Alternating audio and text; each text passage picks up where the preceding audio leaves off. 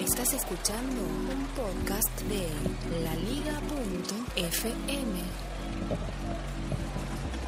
Este es el podcast El siglo XXI es hoy, emitido desde las calles de Bogotá en directo para estar disponible en todas las plataformas de podcast.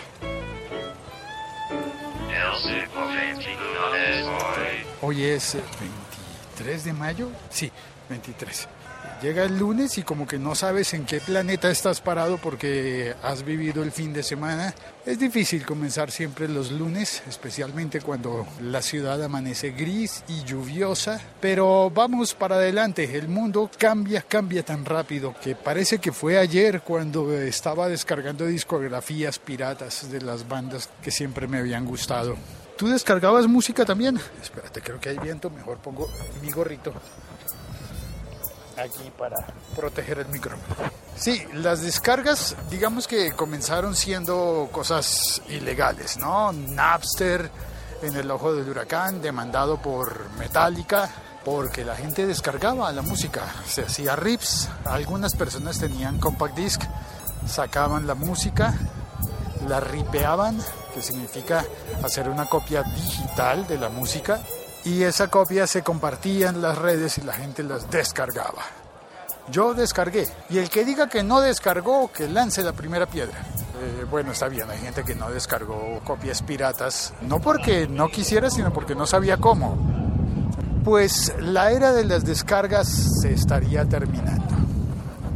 Pero ¿cómo se puede terminar si las descargas de ser ilegales pasaron a ser el sostén de la industria de la música, de las grabaciones. ¿Cómo es se llama la academia esa de los Grammy, la industria de las ciencias y artes de la grabación? Porque no solo música, también hay, por ejemplo, poesías, audiolibros, podcast. Claro que sí, podcast. Y si las descargas que empezaron siendo ilegales luego se pasaron a lo legal, comandadas por iTunes, como el líder de ventas que se supone que rescató a la industria de la música, ¿cómo es que se acabarían las descargas?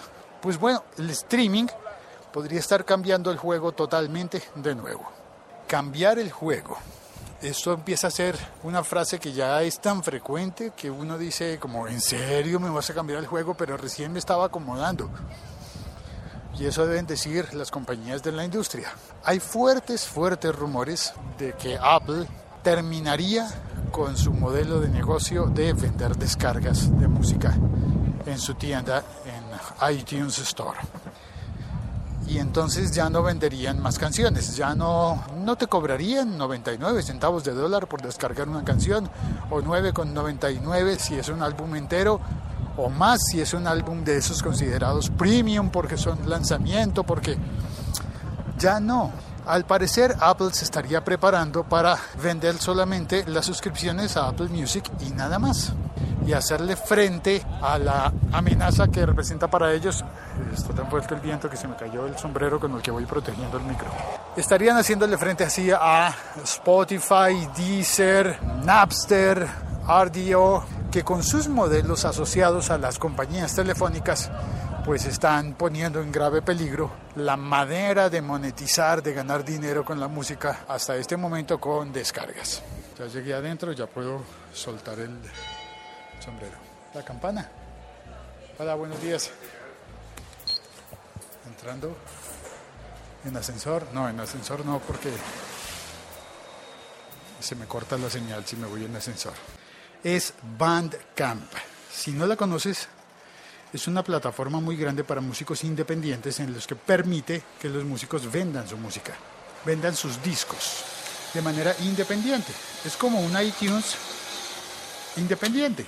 Es decir, no tienes que pagarle a una agregadora para que lleve tu música hasta allá, sino que simplemente tú pones tu disco disponible, bueno, lo grabas, lo compones, lo grabas y lo subes a la plataforma de Bandcamp y allí queda disponible para venderlo directamente entre autor, entre la banda, entre el artista y su público. Hay comisiones, obviamente Bandcamp vive de eso, pero Bandcamp le ayuda a los artistas, por ejemplo, a crear compact disc, donde la gente los requiriera, donde los quisiera tener. Creo que también ayuda para de productos como camisetas, gorras y cosas así por el estilo. Le habría estado yendo muy bien durante el año anterior a Bandcamp y ahora prenden las alarmas y le piden a sus asociados que no utilicen los sistemas de streaming para que se prolongue la vida útil del sistema de ventas de descargas, que es lo que hace Bandcamp, vender las descargas de las canciones, ya sea por álbumes o por los tracks, uno a uno. Si ellos prenden las alarmas, ¿qué va a pasar? Ellos están diciendo que Apple sí planea cortar las descargas. Y Apple parecería ser que lo ha estado incluso negando, pero yo creo que es algo como un desarrollo lógico y de alguna manera natural, que se acaben las descargas de música y que la gente simplemente alquile las canciones por unos segundos mientras las está oyendo. En eso consiste el esquema del el streaming. La Liga.fm. Estamos conectados. En el chat está Julio David Sandoval, conectados en Ecuador. Buenísimo, me encanta. Andrés Lombana también saluda, dice buen día. Y Vargas dice, he vuelto por estos lares. Un gran abrazo, don Félix. Muchísimas gracias. Es posible que haya más personas en el chat que no alcance a ver, por lo que llegó una llamada telefónica. Así que un abrazo para los que estén en el chat y yo no haya podido saludar y para todas las personas que estén oyendo este episodio podcast en cualquier plataforma de podcast. Nos oímos mañana. La Liga.fm. Tecnología en tus oídos.